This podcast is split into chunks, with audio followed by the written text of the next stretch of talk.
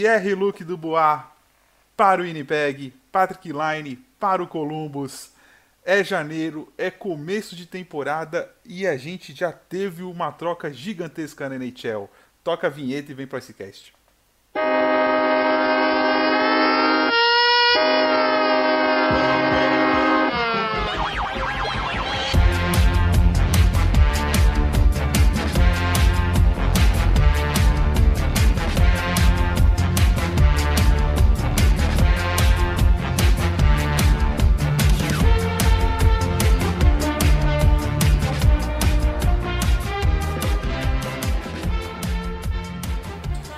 Fala galera, sejam bem-vindos ao 34 Icecast, um Icecast especial, não pelo tamanho dele, mas por convidados, por uma pessoa especial que hoje está aqui conosco.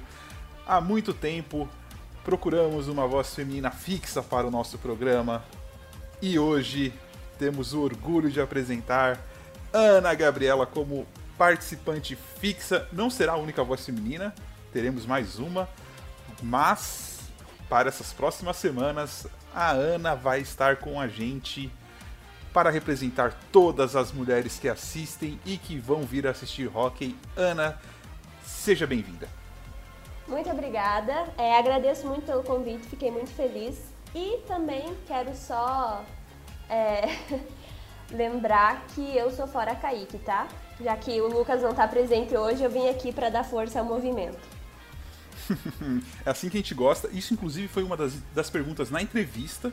Qual seria a primeira frase dela no programa? E ela começou muito bem.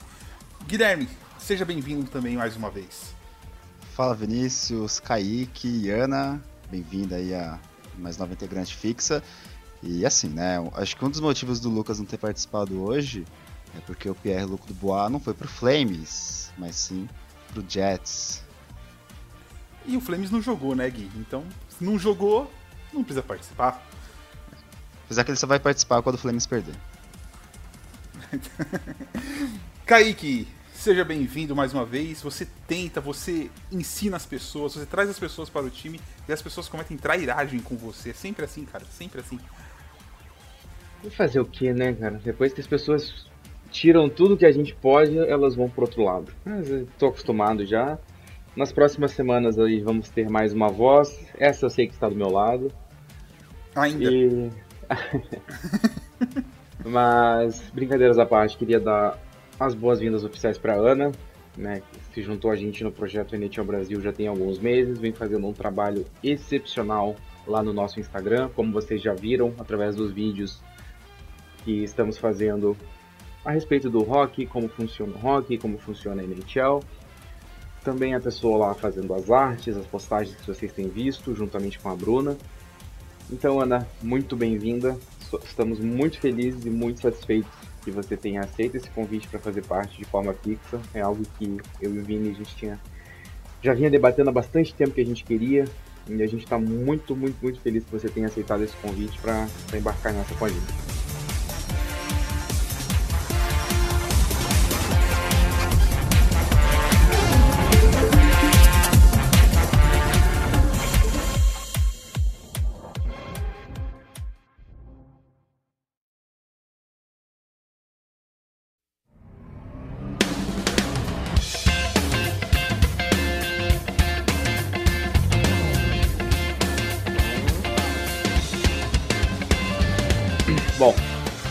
Já disse no começo do programa, né?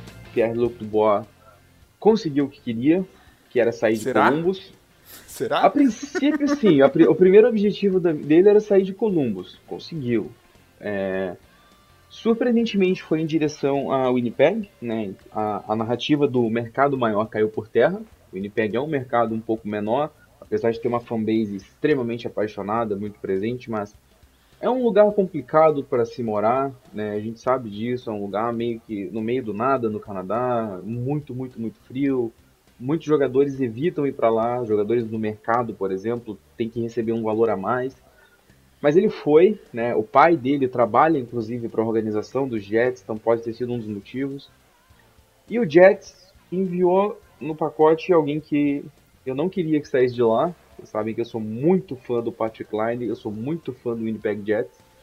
Mas o Line também estava insatisfeito em Winnipeg, muito por causa do Paul Maurice, que é o técnico da equipe, e conseguiu também o que queria, que era sair de Winnipeg. Né? Temos aí duas figuras diferentes na postura. Patrick Line começou essa temporada jogando bem, dando tudo de si, botou os rumores de troca para trás, falou: Eu tô aqui agora, se for acontecer alguma coisa, que aconteça, mas agora eu jogo no Jets. E estava jogando, infelizmente se lesionou. Pierre-Luc Dubois, por outro lado, não teve muito profissionalismo, começou a fazer corpo mole, não estava jogando bem. O Tortorella, que não leva desaforo para casa, botou ele no banco, tirou minutos dele cada vez mais e o Jet e o Columbus foi pressionado a, a mover ele antes que ele passasse a ter o mesmo valor aí de uma camisa do Flyers, por exemplo. É... Então realizaram a troca, Patrick Line e Jack Roslovic, foi uma pick de primeiro round até do Jets no, no draft de alguns anos atrás.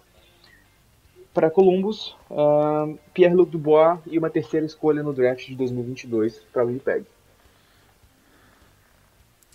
Bom, é, analisando bem essa troca, assim, eu acho que o, o Columbus perde um pouco.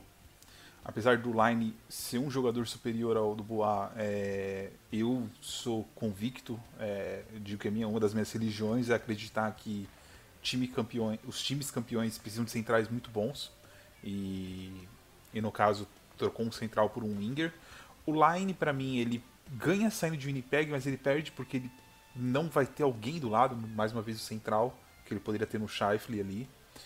E, assim, o que pode acontecer é o Line que gostar da cidade e gostar do estilo do Tortorella, que eu não sei se é bem o estilo dele, o Gabori que não era tão fã do Tortorella assim, por exemplo, e são estilos bem parecidos, apesar do físico do Line ser um pouco melhor.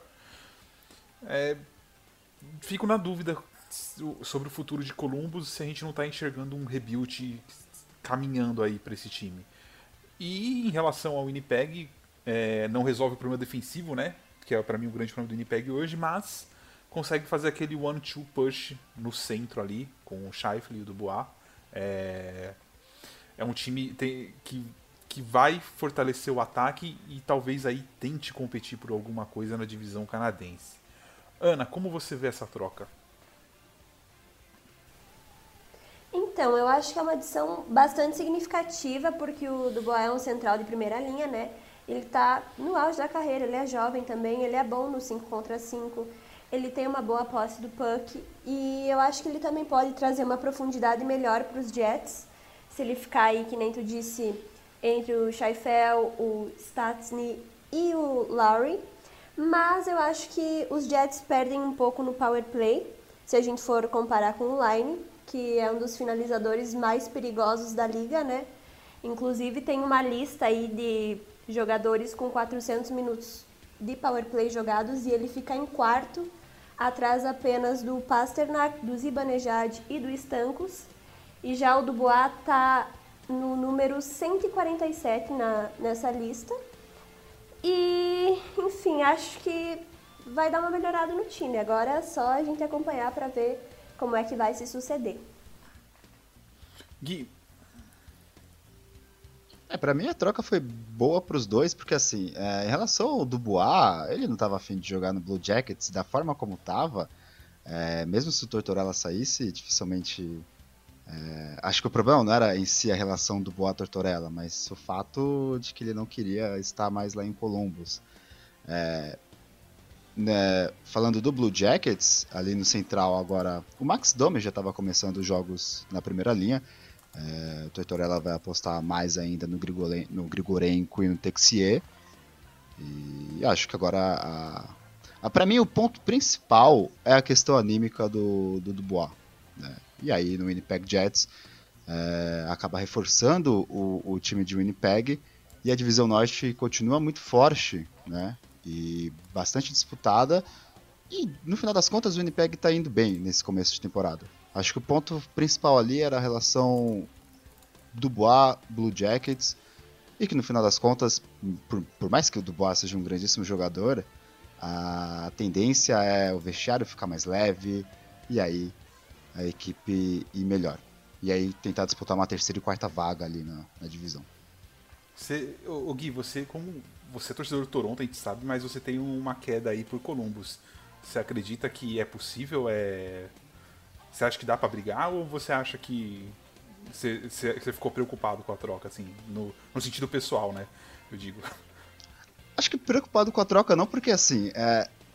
o, o que você prefere? Ter um jogador bom jogando e querendo jogar ou ter um jogador fora de série que não tá afim de jogar? Acho que essa é a questão, né? O Blue Jackets, que não começou tão bem assim quanto o Predators, embora conseguiu recuperar contra o Lightning. E para mim o foco é esse, é muito mais a questão anímica. É, porque nível por. Porque assim, sinceramente, o Dubois mal jogou. Então a, a, a, o time vai continuar o mesmo. Com a adição do Patrick Line. É, se você for falar de Winger, você tem ali o Bjorkstrand. O, o, o, falando em, em Winger, o Atkinson não estava também tão bem. Então você pode ter ali o Bjorkstrand, o Max Domi e o Patrick Line. Para mim acaba sendo melhor do que tendo um Dubois jogando pouco quando entrava. E bom, é uma uma questão estranha porque o, o Blue Jackets ele, ele navega numa direção bem nebulosa agora, né? A gente não sabe bem o que, que é o plano da franquia.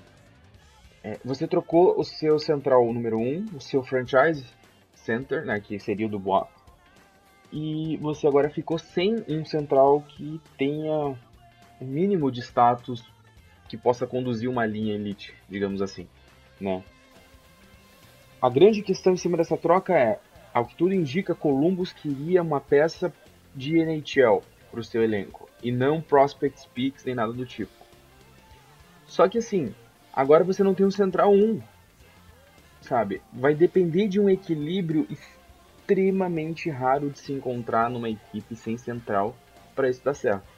Né? O Line é espetacular, tem 22 anos de idade só, um dos melhores é, chutadores da liga. Mas assim, ele tinha problemas jogando sem um, um, bom central do lado dele. E agora ele saiu de um time onde ele tinha já esse central com o Stastny. E ele vai para um que aparentemente vai depender do Domi render como central, o que não tem acontecido. Né? Então o Columbus toma uma decisão curiosa, na minha opinião, de fazer esse teste. Acredito eu que Columbus vá atrás de um central no mercado no próxima, na próxima free agency. Se tivermos algum nome assim, vamos ter alguns experientes, mas ninguém assim absurdo. Ninguém válido de, daqueles contratos de 7 anos, nada assim. E, bom, o Winnipeg adiciona um segundo central número 1 um para o seu time. Então você agora tem uma linha com Shifley, Wheeler e Connor.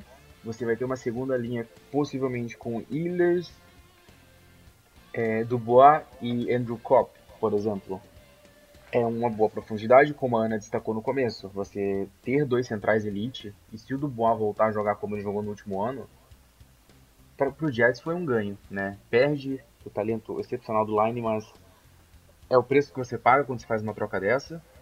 É, e assim, ainda é muito válido destacar isso. Um central elite via de regra, sempre vai valer mais do que um Winger Elite, por tudo que ele traz para o jogo, pela profundidade, pela dinâmica que ele adiciona. Então, para mim, o Jets se sai melhor. O Jets se sai melhor, não porque pegou a melhor peça, mas porque a peça que adquiriu se encaixa melhor no seu elenco do que a peça que se encaixará no time do Columbus. Ao menos em teoria, a análise é mais ou menos por aí. Né? A gente sabe que a prática é uma outra coisa, a gente sabe que o Tortorella é um técnico muito bom e que pode fazer as coisas funcionarem, mesmo num, de maneira com, complicada como estão em Columbus agora. Nosso próximo tópico aqui, o Dallas Stars finalmente estreou e para surpresas de muitos, Kaique, inclusive deste que vos fala, o Kaique, o Kaique não, né? O Dallas fez 7 a 0 no Nashville na estreia. Tipo assim, todos os gols que o Dallas é, assim, não conseguiu fazer é, na Stanley Cup saíram é, uma grata surpresa, porque é um time que tem jogadores que eu gosto bastante, como o Pavelski. Eu espero, eu espero ver esse time jogando esse, esse hockey pra frente, esse hockey que, que a gente gosta de assistir, não aquele hockey chato, defensivo, nada contra a defesa, eu gosto de defesas, mas é aquele hockey que espera, né? O reativo. Eu espero ser atacado para atacar de volta. É, gosto de times que propõem o jogo e o Dallas parece que veio com uma vontade aí de propor o jogo. Kaique. É, foi uma senhora surpresa esse jogo contra o Nashville. É, assim, Nashville a gente sabe que vem tentando se organizar, fez bons movimentos para isso e tudo mais. Aí enfrenta Dallas assim que estava parado, né? Dallas estava treinando, mas não tinha estreado, tá fora de ritmo de jogo e tudo mais. E toma 7, sendo que acho que dois 7, se eu não estou errado, 5 foram no power play. Então, assim, Dallas vem com fome, né, vem voando e ainda está sem o Tyler Seguin, que está se recuperando de aproximadamente 77 cirurgias que ele fez depois da bolha, algo assim. É...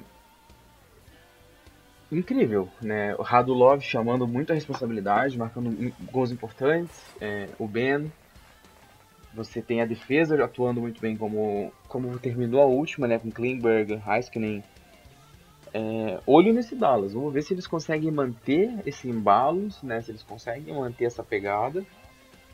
Se mantiverem dessa forma, eles não vão ter problemas para se classificar para os playoffs e ainda podem, sem dúvida, talvez eles podem conseguir a, a liderança dessa divisão.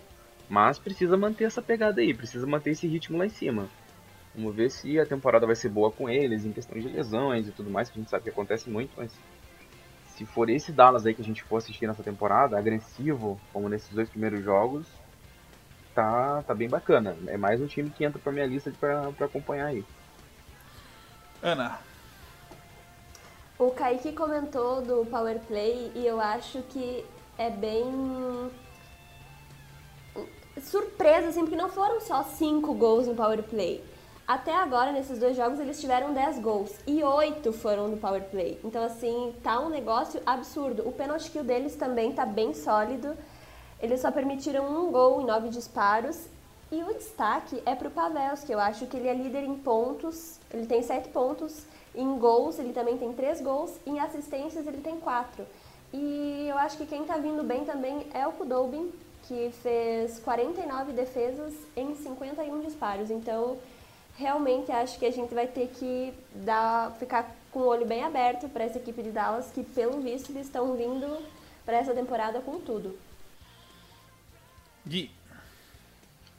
No Icecast, no Icecast passado eu comentei né, que para mim a única equipe que conseguiria fazer frente ao Lightning na, na divisão era o Dallas. É, lógico que era um prognóstico de, de começo de temporada, né? Mas eu, eu, também fiquei surpreso quando eu vi que o Dallas fez 7 no Predators, né? O Predators começou muito bem no, nos dois jogos contra o, o, o Blue Jackets, né? É, os destaques acabam, acabaram sendo os mesmos da temporada do, do Rowdy Robin e os playoffs da temporada passada, né? Rudobin, Pavelski, o, o Radulov. E assim, acho que que o que eles fizeram na temporada passada não vai ser uma surpresa se conseguirem repetir nessa agora, né? Até porque já é um time mais velho, então assim, Radulov, Pavelski, Rudolben já estão já na, mais pro fim de carreira, então provavelmente seja um ânimo a mais para eles nessa temporada, né? E a manutenção do treinador também foi importante, né?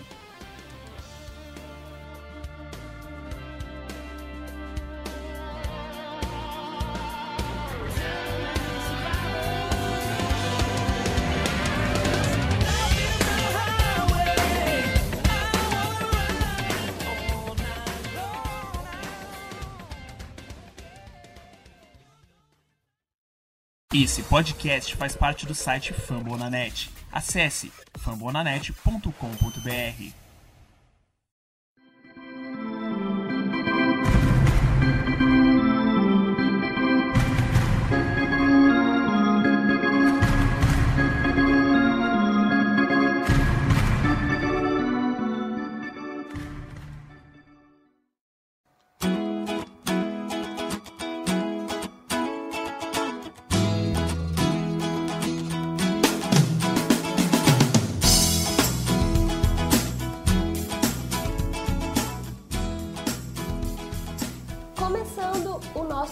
2, a gente vai falar um pouquinho sobre a NWHL. E aí você vai me perguntar o que é isso?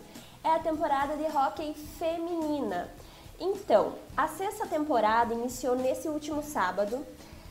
E a última temporada que a gente teve foi cancelada por causa da pandemia do coronavírus, então não tivemos a final em 2020. Então, o time de Minnesota ainda é o campeão. É, as meninas estão numa bolha e essa temporada vai ser rápida, apenas 14 dias, já que a gente tem aí só seis times disputando. A gente teve a estreia da primeira equipe canadense, que é o Toronto Six, que fez o seu primeiro gol ontem, inclusive, no dia 24. E a rookie Lindsay Eastwood deixou gravado o seu nome na história da franquia. Vini, você que assistiu o jogo do Toronto, o que, que você achou? É, primeiramente, eu nunca. Eu tinha visto hockey feminino só nas Olimpíadas, se eu não me engano.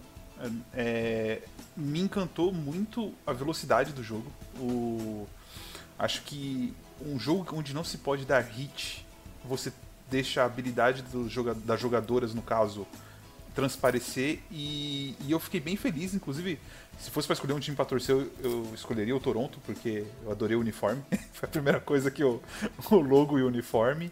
É, assim, Ana, me surpreendeu o hockey é, feminino. Eu pretendo continuar assistindo. E gostei muito dessa equipe de Toronto. É, pessoal bem posicionado, jogando para frente. É bem legal assistir, eu recomendo. Tá inclusive tá de graça, né, para assistir na Twitch, se eu não me engano. Isso, uh -huh. todos os jogos são transmitidos gratuitamente na Twitch da NWHL. E é muito legal, muito dinâmico, tem aquela vibe divertida de quando elas marcam gol, as luzes da arena ficam piscando, é uma emoção bem diferente assim, mas é muito legal. E realmente elas têm muita qualidade, é muito bom de assistir. E a logo dos times que você comentou, eu acho que no geral elas são muito bonitas, assim como os uniformes. E a gente tem também dois times que estão invictos na temporada, que são as Riveters e as Whitecaps. O destaque para as jogadoras, que são as atacantes Aldra Richards dos Whitecaps, das Whitecaps, que ela já marcou três pontos, a Brienne Wilson Bennett do Toronto, que tem dois gols, a defensora Kelly Fredkin do Boston Pride já tem três assistências e temos o primeiro shoutout que já aconteceu no primeiro jogo, que é da goleira Sonja Shelley, das Riveters. Um momento que vai ser bem histórico para o hockey feminino é que as semifinais e as finais da Isobel Cup serão transmitidas na NBC. Assim como a gente já comentou que todos os jogos você pode assistir gratuitamente na Twitch. A temporada regular acaba agora, no dia 30 de janeiro, e aí a gente tem o round robin para decidir quais times irão para as semifinais. Então não tem desculpa para não acompanhar esse esporte que tá incrível. Essa temporada tá muito boa, não dá para perder. Agora vamos voltar a falar da NHL. Bora lá, vamos falar de perguntas e, e só lembrando, né, antes da gente passar para, né, Ana, eu acho que todos os times da NHL, já falei isso várias vezes no sketch, deveriam ser obrigados a ter um time feminino, é, porque eles têm dinheiro para investir, eles gastam dinheiro com um monte de porcaria e poderiam investir numa coisa muito interessante que era nas equipes femininas e ajudar o desenvolvimento da liga. Então, fica a dica aí, né? NHL. Pois Adoraria é, torcer e... pro Rangers feminino. Pois é, e algo que enquanto a gente fez uma matéria que está lá no nosso site, que é o que você deveria saber sobre a NWHL.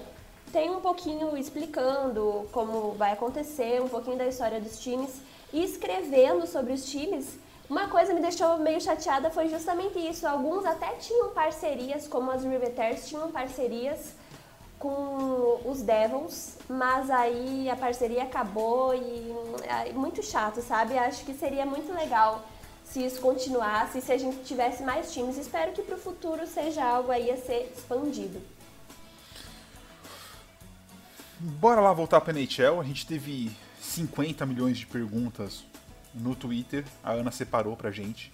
Ana, você quer fazer as perguntas pra gente e, e aí a gente passa para você responder algumas. O, uma, a pergunta mais interessante no momento é a do Matheus, que perguntou aqui. Até esqueci o que ele perguntou, mas ele zoou a Ana. Ele perguntou o que é pior, a Ana atraindo o overtime ou ele zicando os Rangers.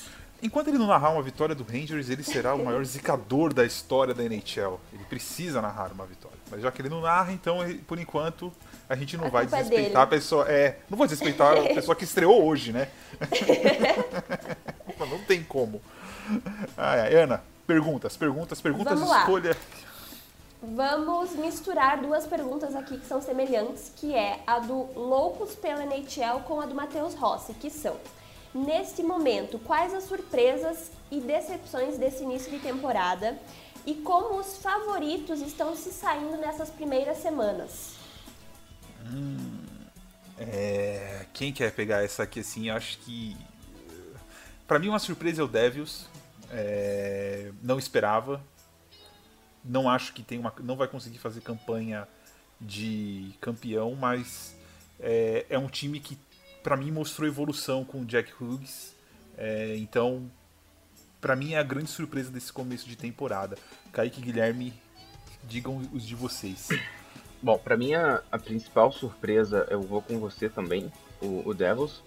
Né? O que quer que seja que o Lindy Ruff esteja vendendo para esses caras lá, eles estão comprando e estão comprando com seriedade. Né?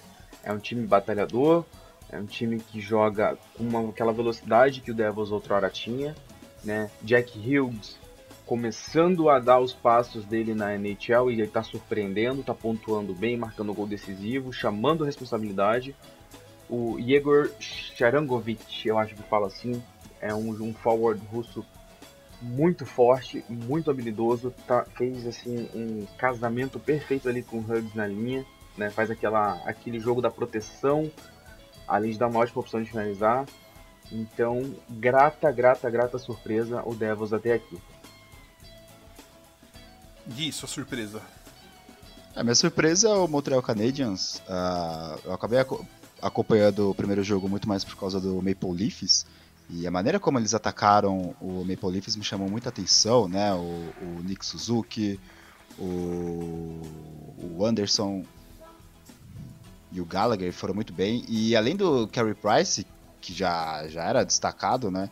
O Jake Allen fez uma partida muito, muito forte contra o, o, o Edmonton Oilers. né? Então, para mim, é o grande destaque e a grande surpresa da, da temporada até o momento. Jake Allen, saudades, Ana? Muita. Por favor, não tocar no assunto goleada que eu fico triste. Pra você, Ana, surpresa? Olha, eu acho que o Devils está vindo muito bem também.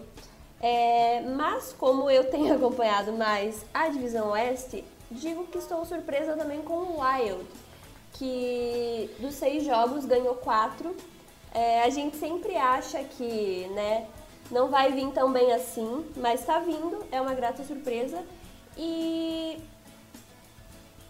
ah, vamos entrar já na outra pergunta que tem a ver também que é o estagiário do Puck Brasil. Ele quer saber qual time para vocês está abaixo da expectativa. Vancouver, Vancouver Canucks. Canucks. Vancouver Canucks. Eu acho que vai melhorar, mas hoje Vancouver Canucks. Sem dúvida, assisti acho que três, três jogos deles ou quatro. Tenebroso. Não é não é 20% do time que foi na temporada passada durante os playoffs ou até mesmo antes disso. Elias Patterson ainda tá apagado. Bo Horvath está chamando a responsabilidade e está conseguindo entregar um pouco, mas parece que está jogando sozinho. Então uh, tá na hora do Canucks acordar. É, eu vou ser um pouco clubista e vou falar que é o Blues, porque tudo bem, a gente sabe que derrotas vêm, mas é inadmissível você levar 8 a 0 no jogo e depois levar 6 a 3 em outro, assim. E tudo bem, eu sei que é começo de temporada e que os jogadores, no geral, de toda a liga não tiveram uma pré-temporada. Tem muitos que ainda estão encontrando seu ritmo. Mas espero que as coisas mudem, né? Porque assim não tem como. É, para minha decepção, o Rangers, por mais que eu não tenha visto alguns jogos dele, hoje a, a gravação é segunda, então como só tem um jogo hoje, talvez eu veja ah, algum jogo deles, aproveite para ver. É, agora sim, a, a empolgação, principalmente do Vinícius, né, quando o Lafreniere foi para a equipe, é, e já, e- já, já se esperava. Porque assim, a- a- você já teve um baque na temporada passada nos playoffs, no play-in. né, e aí você tem um Lafreniere sendo draftado, é, você acaba aumentando a expectativa de uma equipe que já é boa e o início não é nada bom. Né? Então, para mim, a decepção, eu esperava mais do Rangers. já que já que o Guilherme falou em Lafreniere, vamos à pergunta do Luiz Martinelli, que é a seguinte: Vocês acreditam que tem alguma razão para os novatos do New York Rangers, Capo Caco na temporada passada e o Alexei Lafreniere nesta, começaram com o freio de mão puxado? Ou podemos considerar um processo normal de adaptação dos rookies? É, eu acho que o Lafreniere ele tem jogado. Eu acho que o Rangers ele tem um recorde que é meio mentiroso. O Rangers não jogou mal essas últimas partidas contra o Penguins. O Rangers tem uns apagões que é esquisito. E eu acho que o David Quinn vai acabar corrigindo isso. O Kaique depois pode falar, ele assistiu os jogos contra o, contra o Penguins. E em relação aos rookies, é, eu acho que o Caco realmente no ano passado ele viveu a hype e não conseguiu entregar. Esse ano ele já começou bem melhor. E o Lafreniere, assim, ele tá muito tímido. Até comentei com o Kaique isso no sábado, se eu não me engano. Ele tá sempre querendo passar o puck para ser o cara, o jogador que tá jogando pelo time. E eu acho que tá faltando alguém chegar nele e falar: amigo, você sabe chutar, é... vai para cima, você é um bom jogador acho um processo natural e acho que daqui um mês e pouco a gente não vai estar falando desse problema de Lafreniere agora, assim. Kaique. Então, é, acho que vou com você, é parte do processo natural de adaptação. A gente viu isso com o Jack Hughes ano passado, a gente viu isso com o Caco no ano passado. É, tem, tem sido dessa forma nos últimos anos, né? Parece o, o nível da, da NHL ele consegue ir melhorando com o passar do tempo. Então a adaptação desses garotos está sendo um pouco mais complicada. É, não acho que seja hora de se preocupar ainda, né? É, como o Vini falou, o Lafreniere ele pode muito mais do que isso. E a gente já consegue, se você conseguir observar ele enquanto está no gelo, especialmente quando ele está jogando do lado do Panarin, você vê que tem uma conexão muito boa ali entre os dois. Então você já, já tem um indício de como ele é inteligente, como ele consegue enxergar o jogo, porque não é fácil acompanhar um cara como o Panarin, que é excepcional. Então eu acho que tem que dar tempo, ou tem que dar tempo pro David Quinn fazer alguns ajustes nessa equipe. Só que assim, eu acho que o Quinn já não tá mais na hora de ficar fazendo tanto experimento. Eu acho que o Quinn precisa começar a definir quais vão ser as linhas desse time, quais vão ser os pareamentos, porque se ficar mexendo muito, você, você quebra o padrão toda hora e aí você tá tendo ter jogador se readaptando a um colega de linha o tempo todo. E isso é problemático. Então, assim, o Caco é um cara que está viajando muito entre primeira e terceira linha, isso tem que diminuir um pouquinho. O Lafreniere agora está mais junto com o Panarin, acho que tem que ser mantido do lado do Panarin, que já foi provado que dá certo. Mesmo ambos sendo é, left winger, eles fazem uma transição maravilhosa enquanto estão jogando. Não tem exatamente um jogador que ocupa uma posição, mas o Queen precisa melhorar. Não é só o, o time que precisa, o técnico também, né? Ele, eu acho que se o Rangers não entregar alguma coisa melhor do que isso que a gente está vendo, o Queen pode acabar sendo demitido no final dessa temporada. Não acho que seria o correto, mas também não acho um exagero completo. A gente sabe como funciona a pressão num mercado grande como esse, especialmente depois de tanta expectativa. E, e você vê ali no. Por exemplo, o Kirill jogou muito bem esses dois últimos jogos. É, você vê o quanto os jogadores estão tendo partidas individuais boas mas não estão conseguindo jogar como time. No coletivo e, tá falhando, exatamente. É, o Queen precisa resolver isso ou ele vai rodar. É, é um fato. Hum. Não, não, não é. não vai demorar. Então, mas eu acho que é cedo ainda para é. fazer qualquer coisa, falar só, qualquer coisa. E só exemplificando, né, o que o Vini falou sobre a timidez do Lafreniere, a gente pode olhar de um outro espectro. A gente pode ir lá pro Wild e pegar o, o Kirill Kaprizov, que acabou de chegar na liga, né? Ele é um pouco mais velho do que os meninos atuais, ele já tem 23 anos, finalizou seu desenvolvimento todo jogando na, na KHL. E o Caprizov ele já passou desse ponto. Né? Ele já é um cara que toma as decisões, ele já é um cara que chama o jogo, ele dispara, é, ele chama a jogada, ele cria a jogada. É, então você vê que ele já está um pouco mais na frente desses garotos. É, é, o caminho que eles têm que ir seguindo. Né? A grande diferença é que eles vão dar o salto já dentro da NHL. O Kaprizov já chega um pouco mais pronto, porque a, a KHL é uma liga forte, é uma liga profissional, hoje já é considerada a segunda liga mais forte do mundo, que tem um nível de hockey alto. Então, é, ele pula na frente nesse desenvolvimento. Então, é isso que o Vini falou. O que o Lafreniere tem que fazer é entender que ele também pode tomar as decisões e chamar para si algumas decisões e não procurar sempre a melhor opção. Tem hora que vai depender dele.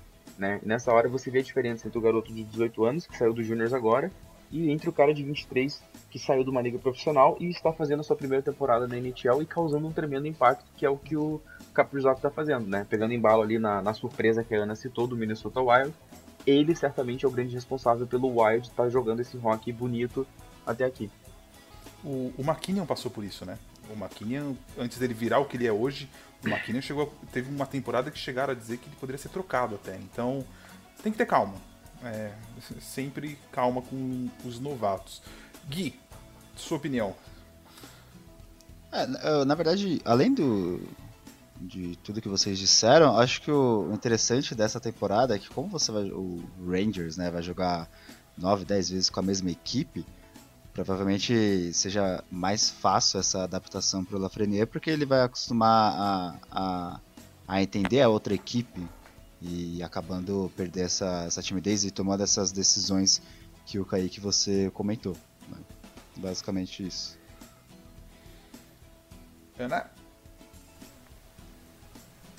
Eu acho que é natural, sabe? É, primeiro ano deles numa liga profissional, eles ainda estão se encontrando, ainda estão aprendendo, né?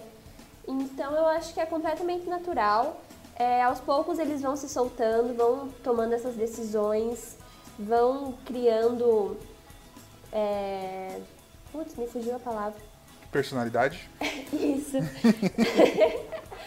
eles vão criando uma personalidade e quem tem a ganhar é a gente que assiste, né? Espero que todos eles consigam se desenvolver bem e eu acho que é normal que tenham alguns que se destaquem mais do que outros, né?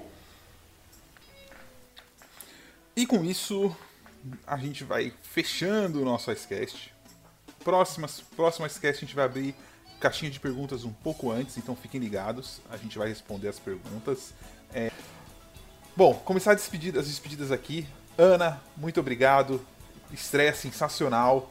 Entrega, sim, muito pra gente, agrega muito ao nosso time e só abraçar agora que o mundo é todo seu. Eu fico muito feliz pelo convite. Quando fui convidada, não estava esperando. É, confesso que a minha primeira participação não foi aquilo tudo, mas eu não consegui me preparar muito bem porque foi meio em cima da hora. É, espero conseguir entregar sempre algo à altura e superar as expectativas. E estou muito feliz de estar aqui. Espero que seja bom para todos nós. Estou ansiosa para os próximos capítulos. E também quero agradecer a toda a equipe, a todo o pessoal que nos acompanha no Instagram, no Twitter. Também andei, andei fazendo umas coberturas no Twitter e o pessoal interagiu bastante. Então, sério, muito obrigada. E é isso. Um beijo e até a próxima. Gui, valeu por estar. Semana que vem você não estará conosco. Mas mande perguntas também, comentários. Irei mandar perguntas, sim, Vinícius. Valeu, Vinícius. Kaique, Ana. Eu tô me segurando para não falar Lucas, né? Pelo costume. Galera que, tá, galera que está nos ouvindo. Mais um Cash. Até a próxima outra semana. Mas qualquer coisa eu mando, algum, eu mando o Lucas fazer algum comentário meu. Até. Kaique, finaliza aí. Aproveita para se vingar, Kaique, já que eu errei hoje pelo menos cinco vezes. Você tem a chance aí de, de, de, de acabar comigo agora. Ele já começou o Icecast nervoso, errando a abertura. Três erros na abertura. Três erros de abertura, mas tá bom, acontece, acontece. Mas é isso, galera. Mais um Icecast. Mais uma vez, o nosso obrigado a Ana pela presença, por ter aceitado o convite. É, sobre as coberturas dela no, no Twitter, se vocês tiveram que ficar acordado até tarde da noite vendo shootout e overtime, a culpa é dela, ela que é o imã de overtime do, do perfil, tá? Mas então é isso, galera. Não se esqueçam que esse podcast faz parte do Fambonanet, o maior portal de podcast sobre esportes americanos no Brasil. Não deixe de acompanhar a gente nas redes sociais, o arroba Brasil no Twitter, NHL Brasil Oficial no Instagram e NHL Brasil no Facebook. Na próxima semana a gente está de volta com o Lucas, né? O amigo Guilherme dessa vez vai ficar na geladeira uma semana também. A Ana vai estar aqui conosco e em breve também, já um spoiler para vocês, em breve a Luísa vai ser a nova integrante também fixa aqui com a gente. Vocês já conhecem a Luísa, também já conheciam a Ana. Então, esses, essas pequenas mudanças nas próximas semanas. Quando tivermos programas especiais, programas mais longos, a gente vai estar trazendo mais pessoas, então faremos o programa talvez em 5, talvez em 6. Mas por horas fazemos, faremos esse revezamento para dar a chance de todo mundo estar tá falando, para também dar essa diversidade, né, enquanto a gente está gravando aqui o podcast, trazendo informações para vocês, que sempre tem uma voz diferente aqui e ali. Eu acho que isso é sempre muito bacana. Até a próxima. Falou! Falou!